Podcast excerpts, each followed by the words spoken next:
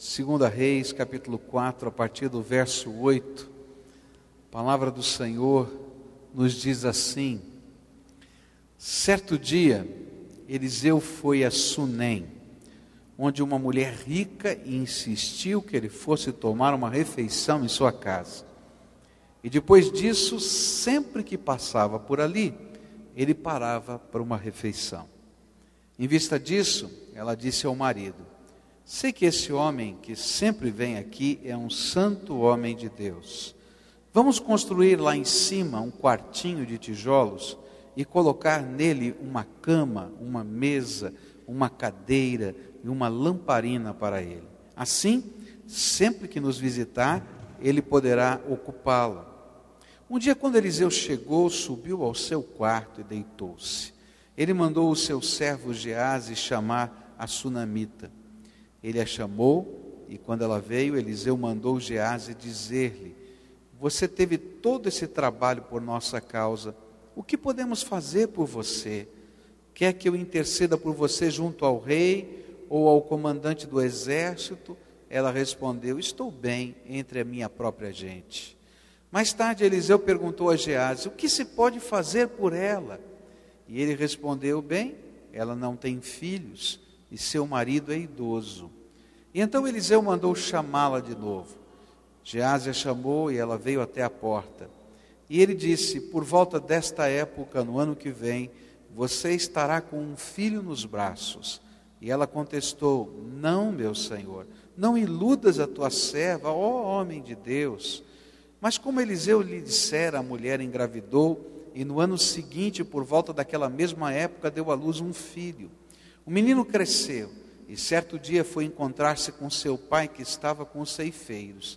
E de repente ele começou a chamar o pai gritando: "Ai, minha cabeça! Ai, minha cabeça!" O pai disse a um servo: "Leve-o para a mãe dele." O servo o pegou e o levou à mãe. E o menino ficou no colo dela até o meio-dia e morreu. Ela subiu ao quarto do homem de Deus, deitou o menino na cama, saiu e fechou a porta. Ela chamou o marido e disse: Preciso de um servo e de uma jumenta para ir falar com o homem de Deus. Vou e volto logo. Ele perguntou: Mas por que hoje? Não é lua nova, nem sábado. E ela respondeu: Não se preocupe. Ela mandou selar a jumenta e disse ao servo: Vamos rápido, só pare quando eu mandar. E assim ela partiu para encontrar-se com o homem de Deus no Monte Carmelo. E quando ele a viu à distância, disse a seu servo Gease: Olhe, é a sunamita.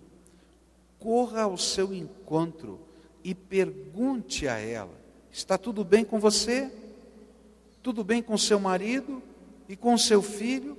E ela respondeu a Gease: Está tudo bem. E ao encontrar o homem de Deus no monte, ela se abraçou aos seus pés. Gease veio para afastá-la, mas o homem de Deus lhe disse: Deixe-a em paz. Ela está muito angustiada. Mas o Senhor nada me revelou e escondeu de mim a razão da sua angústia. E disse à mulher: Acaso eu te pedi um filho, meu Senhor? Não te disse para não me dar falsas esperanças? E então Eliseu disse a Gease: Põe a capa por dentro do cinto, pegue o meu cajado e corra. Se você encontrar alguém, não o cumprimente. Se alguém o cumprimentar, não responda. E quando lá chegar, ponha o meu cajado sobre o rosto do menino. Mas a mãe do menino disse: Juro pelo nome do Senhor e por tua vida, que se ficares, não irei.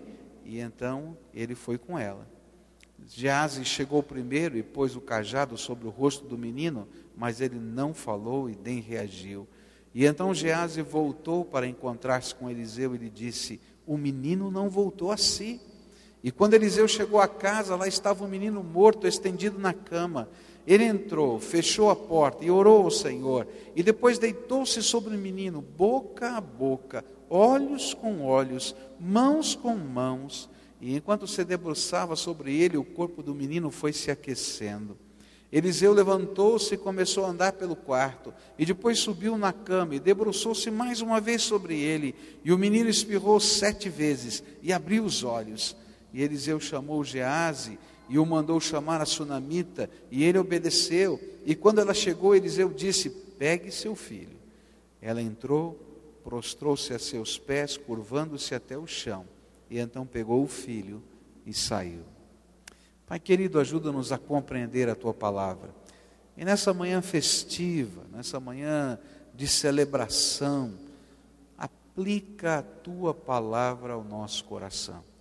Que de uma maneira toda especial, teu próprio Espírito possa falar conosco. É aquilo que oramos em nome de Jesus. Amém e amém.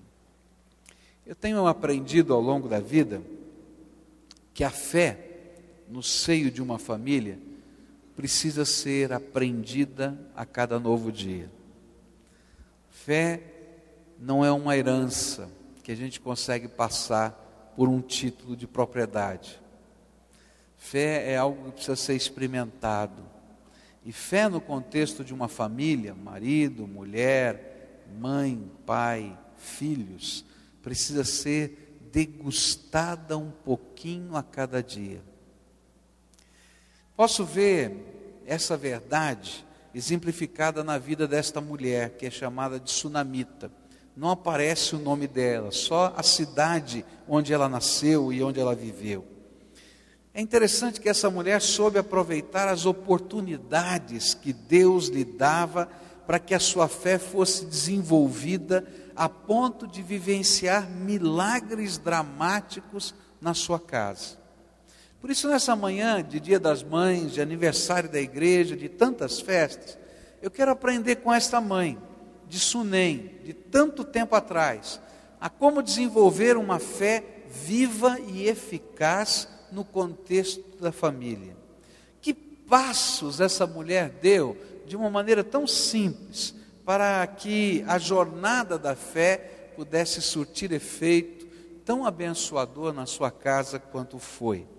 Como é que crescemos e como é que semeamos fé no contexto de uma casa? Como é que essa fé pode fazer diferença? O que, que de fato Deus pode usar na nossa vida? Às vezes nós imaginamos que algumas práticas elas surtem fé no coração de toda a casa. Se nós somos religiosos, imaginamos que toda a nossa casa o será. Nem sempre vai ser assim. Se nós temos uma determinada profissão de fé, ou temos uma determinada expressão religiosa de fé, uma igreja A, uma igreja B, nós imaginamos que isso por herança vai passar para os nossos queridos, mas nem sempre é assim. O que que de fato suscita fé num coração de uma família? Primeira coisa que eu aprendo com essa mulher é que fé que se constrói no contexto de uma família, de uma casa, é fruto de uma busca intensa e contínua de Deus, da sua graça e do seu poder. Queria que você entendesse o que estava acontecendo nessa história. A cidade de Sunem ficava mais ou menos no meio do caminho entre a casa do profeta Eliseu e o Monte Carmelo. A distância de um dia de caminhada, cerca de 25 a 27 quilômetros da casa é, de Eliseu e cerca de 25 a 27 quilômetros até o Monte Carmelo, onde frequentemente Eliseu ia para orar, para meditar. Esse era um monte em que Elias tinha enfrentado os 400 profetas de Baal. E ali, como Deus havia feito um milagre tremendo, é, derramando sobre o altar que Elias havia construído fogo do céu, aquele se tornou um lugar de oração, de busca de Deus. O altar ainda existia naquele lugar. O templo de Jerusalém, a essa época, ainda não existia. A adoração era feita em vários altares dedicados a Deus, espalhados nas montanhas de Judá e de Israel. E por isso lá no Monte Carmelo havia um lugar de adoração que Eliseu gostava de estar. Alguns estudiosos acreditam que naquele monte também existia uma escola de profetas.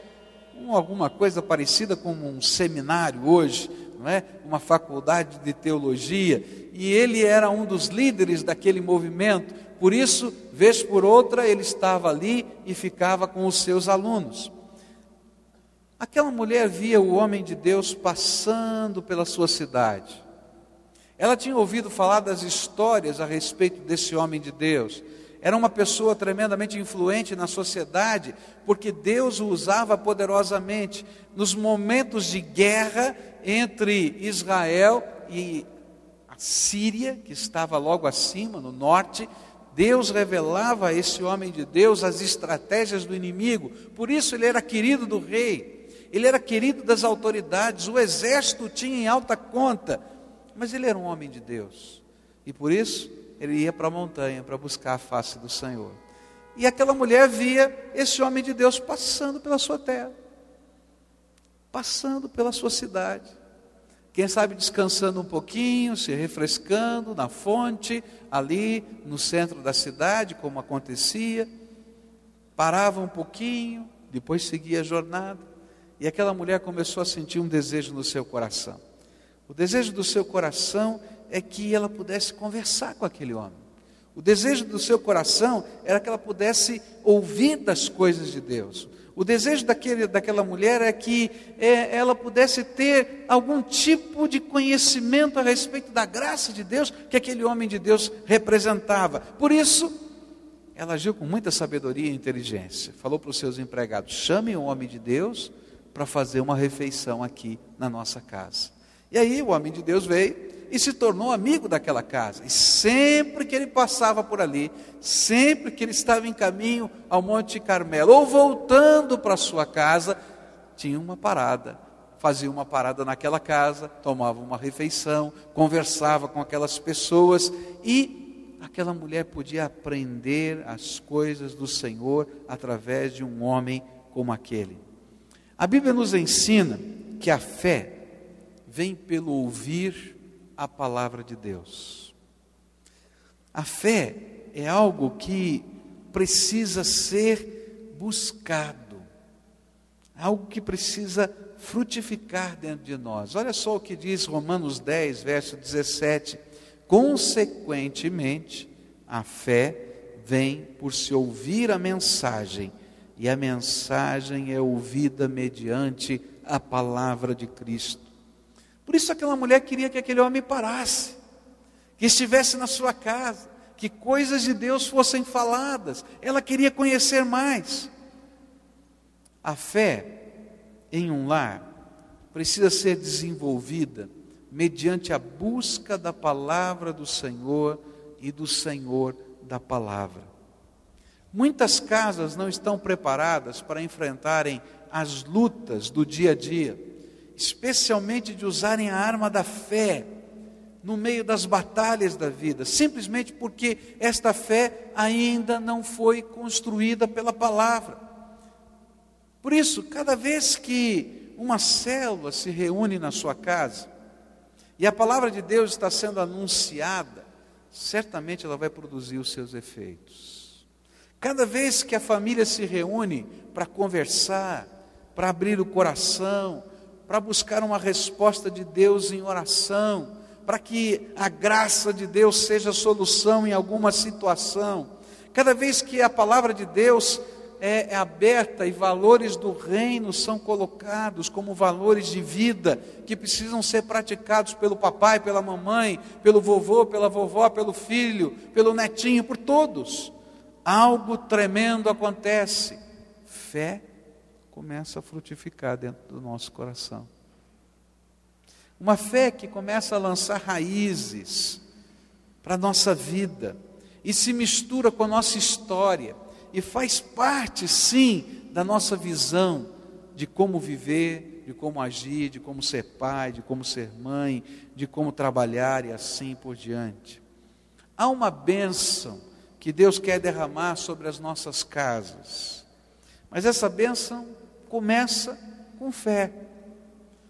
Aquela fé que permite que paremos da nossa correria para aprender a palavra de Deus, ou para julgar as coisas que estão acontecendo à luz da palavra de Deus.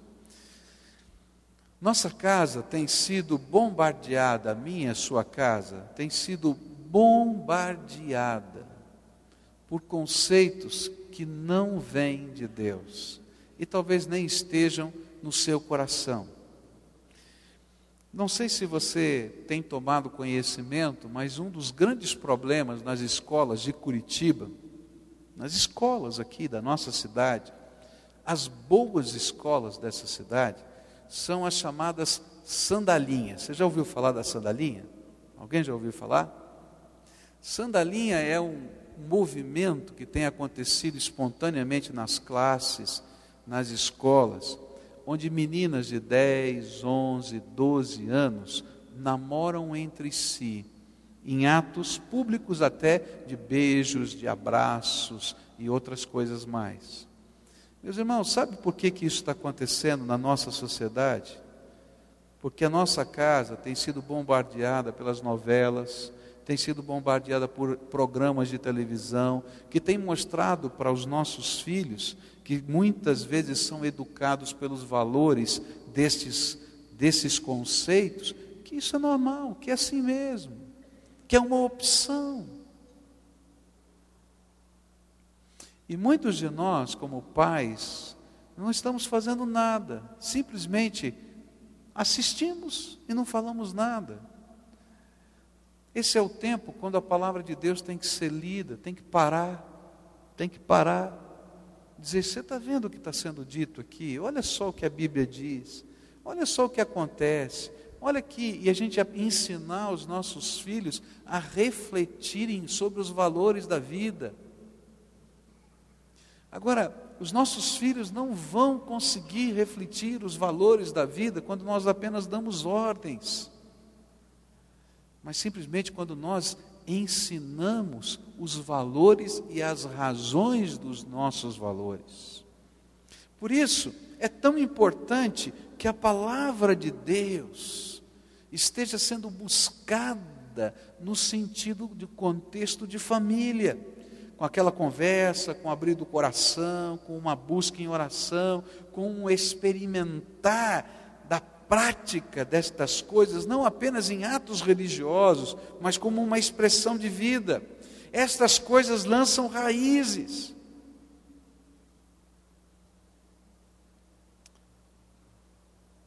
Uma ovelha minha, um dia comentou comigo o seu processo de conversão uma psicóloga que tinha uma diarista que vinha duas ou três vezes por semana na sua casa. Crente no Senhor Jesus, que orava por ela. E todo dia de manhã ela preparava o café, essa senhora preparava o café para sua patroa, colocava na mesa.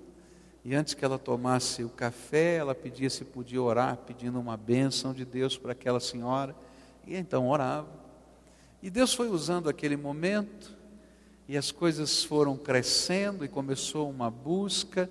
Aquela mulher veio a se converter, e aí aquela oração passou a ser estudo bíblico, e aí as coisas foram caminhando. E eu me lembro do dia que ela chegou em luto na igreja.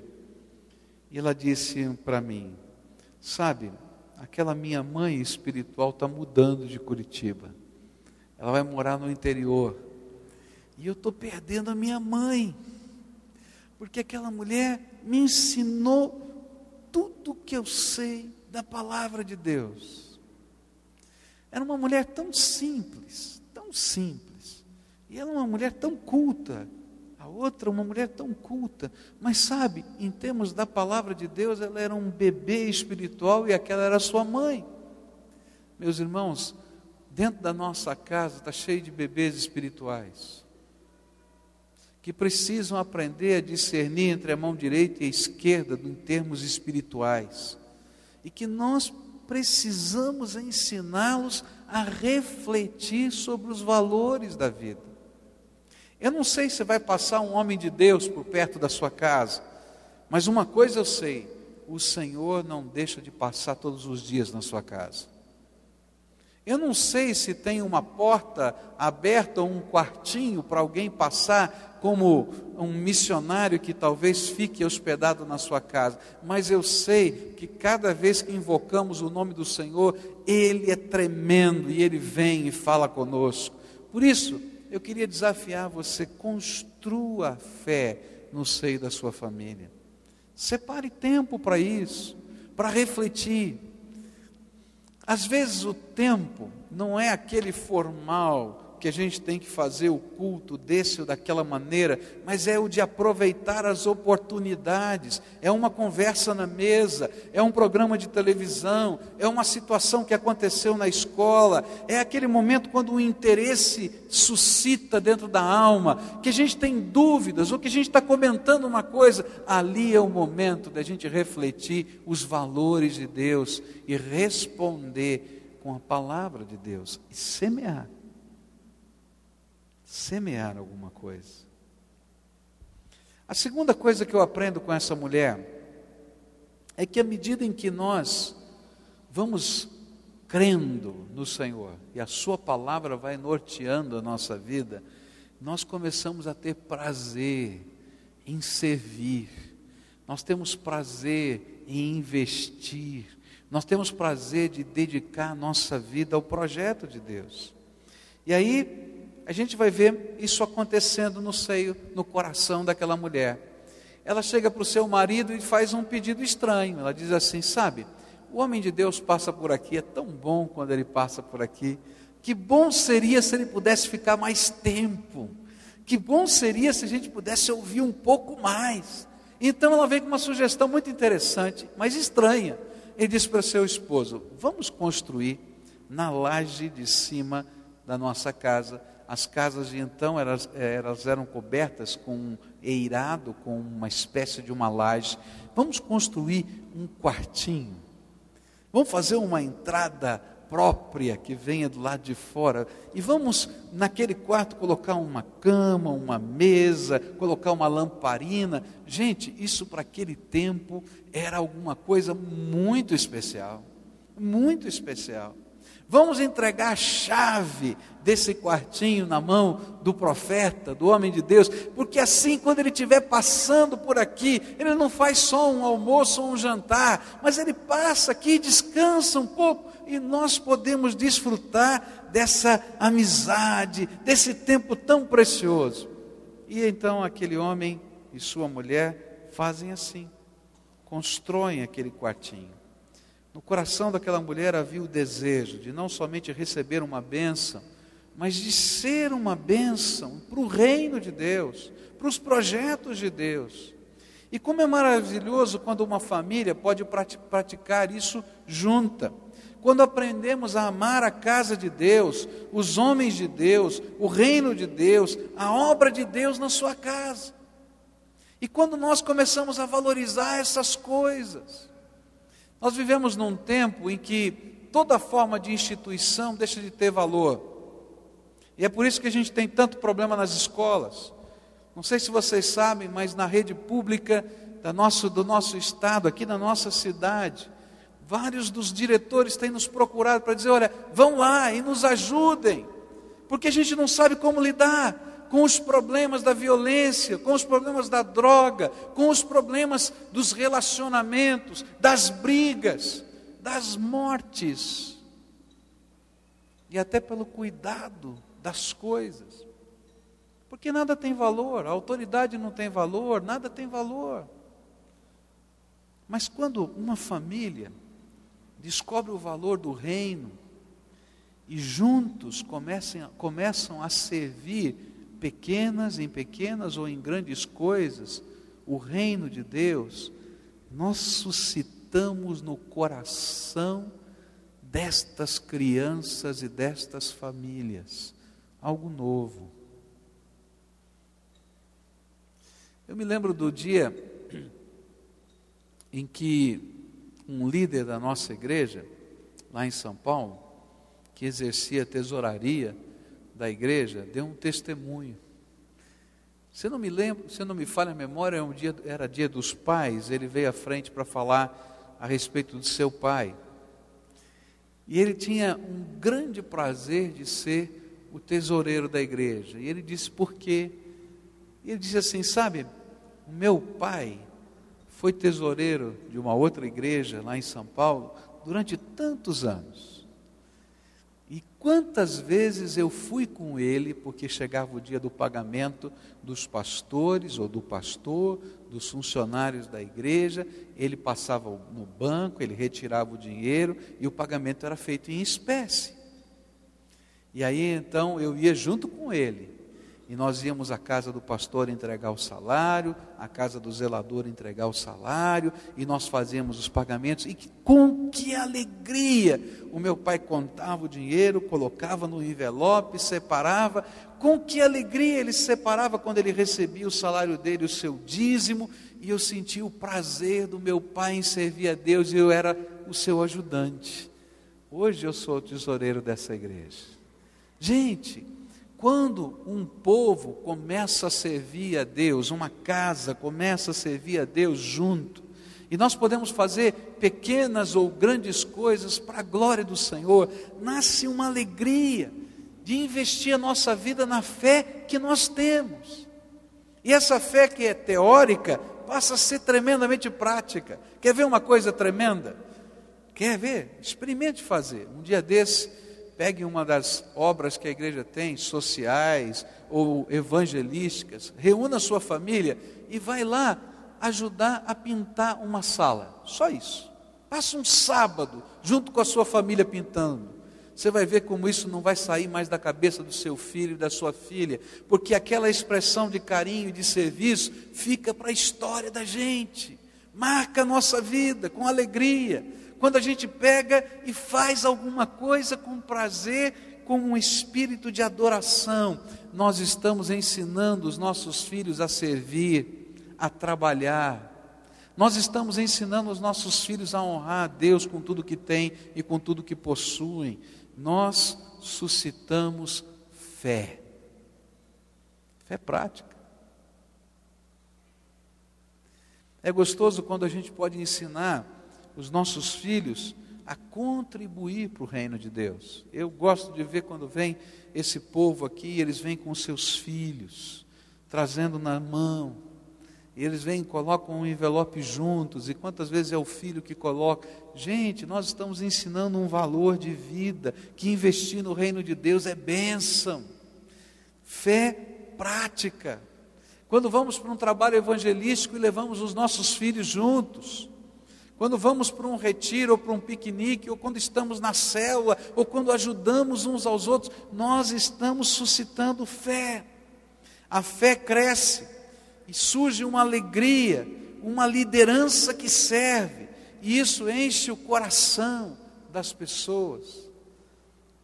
É mais fácil, muitas vezes, fazer qualquer tipo de entrega ao Senhor na verdade, é um prazer fazê-lo, quando a gente aprendeu a viver esse tipo de fé.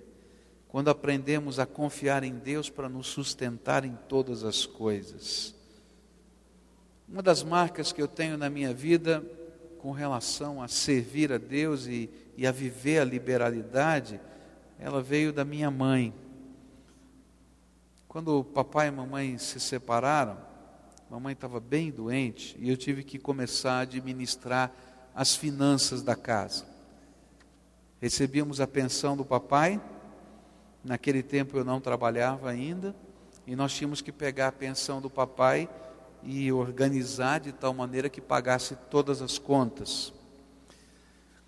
Naquele tempo, é, já era difícil antes, quando o papai estava em casa, nós não tínhamos nossa casa própria, pagávamos aluguel, as despesas normais. Agora você imagina o papai saindo de casa, o dinheiro que já era apertado ficava muito mais apertado.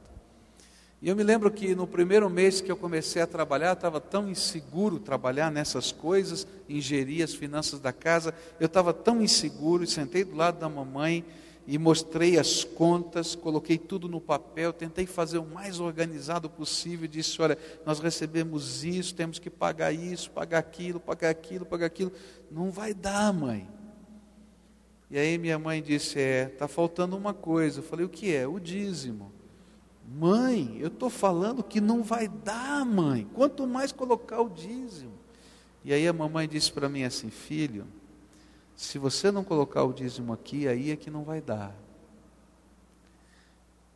Eu confesso que eu coloquei, mas a contragosto, achando que minha mãe estava doida. Coloquei. E ela disse: põe aqui em primeiro lugar, antes de fazer qualquer coisa. E meus irmãos, ao longo de aqueles anos todos, eu aprendi uma das lições mais preciosas de fé que infundiram-se no meu coração ao longo da vida. Quem nos sustenta é Deus. Eu não sei explicar como nós pagávamos todas as contas, eu não sei explicar como todos nós estudamos, fizemos faculdade. Nenhum de nós conseguiu entrar numa escola pública, todos nós tivemos que pagar as nossas faculdades. Só um irmão não fez faculdade porque não quis fazer, decidiu parar de estudar, porque Deus é maravilhoso. E sabe, uma das coisas gostosas nesse processo de Deus na nossa vida é que a gente aprende que Deus abençoa as nossas mãos, que a gente pode trabalhar, que os recursos vêm do nosso trabalho, mas Ele abençoa as nossas mãos. Comecei a trabalhar, Deus sustentava, Deus dava graça, fazia coisas que eu não podia imaginar, e eu aprendi isso lá em casa. E hoje, depois de tanto tempo, já de cabelo branco, eu continuo sabendo que Deus é quem nos sustenta. E cada vez que existe um problema financeiro, como qualquer ser humano, eu também os tenho, eu descubro que o melhor lugar para a gente falar a respeito desse problema é quando a gente tranca a porta do quarto, dobra o joelho e fala com Deus. E eu começo a falar com o meu Senhor, com o meu patrão, com o dono da minha vida. E meus queridos, eu poderia contar N histórias para vocês aqui de milagres de Deus na nossa vida. Milagres. Por quê? Porque teve uma mulher que teve coragem de me ensinar na prática a viver a fé. Eu queria desafiar você, como família, a experimentar um serviço de amor. Vamos fazer alguma coisa como família. Vão abençoar alguém como família. Vão é, orar por alguém, vão levar alguma coisa para alguém, vão atender uma família que está enferma, e vá com a família toda, leva os filhos para ajudarem. Gente, nós estamos aprendendo coisas que são tremendas. A fé que nasce pelo ouvir, ela cresce quando a gente aprende a servir. E sabe o que acontece como consequência disso? O poder de Deus começa a se manifestar. E esse é o terceiro aspecto dessa história. Em dois momentos diferentes da vida dessa mulher, o poder de Deus se manifestou. Ela conhecia o Deus da sua fé, ela aprendera a servir a esse Deus, mas ela sabia que esse Deus era todo-poderoso. E sem que ela entendesse ainda, chega o homem de Deus e diz assim: Vem aqui, mulher, vem aqui. Eu sei que você tem no coração o desejo de ter um filho, não é? Então, o ano que vem, nessa época, você vai ter um bebê no seu colo. Aquela mulher não entendia das coisas do poder de Deus. Como muitos de nós às vezes não entendemos, nós ouvimos a palavra de Deus, nós cremos na palavra de Deus, nós amamos a Deus, mas na hora das lutas, das batalhas, a gente fica pensando no plano A, no plano B, no plano C. O Senhor não é a nossa primeira opção quando muito é a última, quando a gente já está desesperado.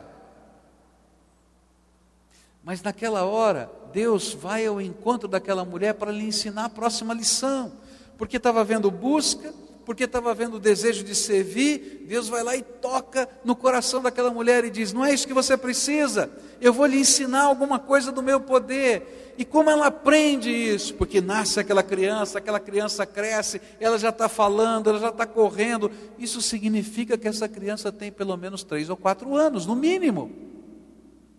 Quando então surge um problema difícil. Você pode imaginar a angústia do coração dessa mãe? A criança chegar gritando, papai, depois certo, mamãe, ai minha cabeça, ai minha cabeça, não tem médico, não tem hospital, não tem recurso nenhum, porque naquele tempo não tinha, o único recurso que ela tinha era pegar o filho no colo e ficar com ele. E ela fica com esse filho no colo até o último suspiro, gente. Você pode imaginar isso? Eu não consigo imaginar e nem quero. Não é? Não é, não é pesado? Mas olha que coisa tremenda acontece. Quando aquele filho desfalece, morre,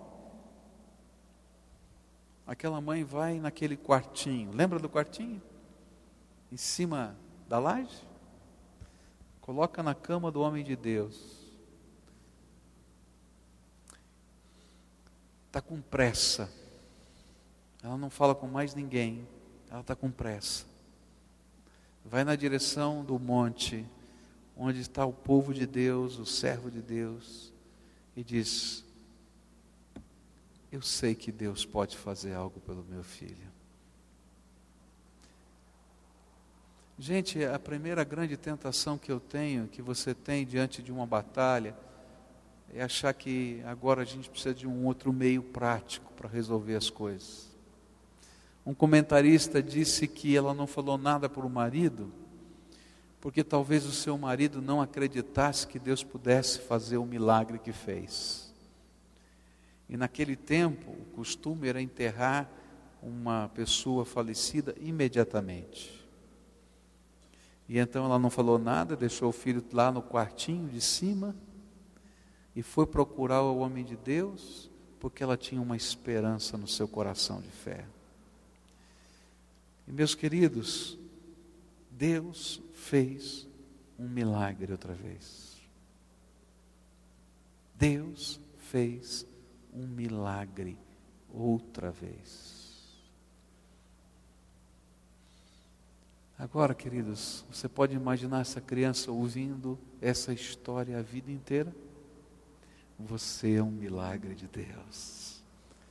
Você é um milagre de Deus por ter nascido e por ter ressuscitado. Quem vai arrancar uma fé construída pela palavra, pela experiência e pelos atos do poder de Deus no coração das pessoas? Por isso, nessa manhã tão preciosa, eu queria que você olhasse para a sua casa que você levasse uma bênção para sua casa. Essa bênção não é um ato litúrgico, porque os atos litúrgicos passam. O culto vai acabar daqui a pouco. Essa bênção não é um amuleto que você vai colocar em algum lugar e pendurar e dizer: Olha, minha casa foi abençoada porque aquele amuleto está lá, e por isso todos os demônios não entram aqui dentro. Leva a tua fé para casa. Constrói essa fé no poder do Espírito Santo.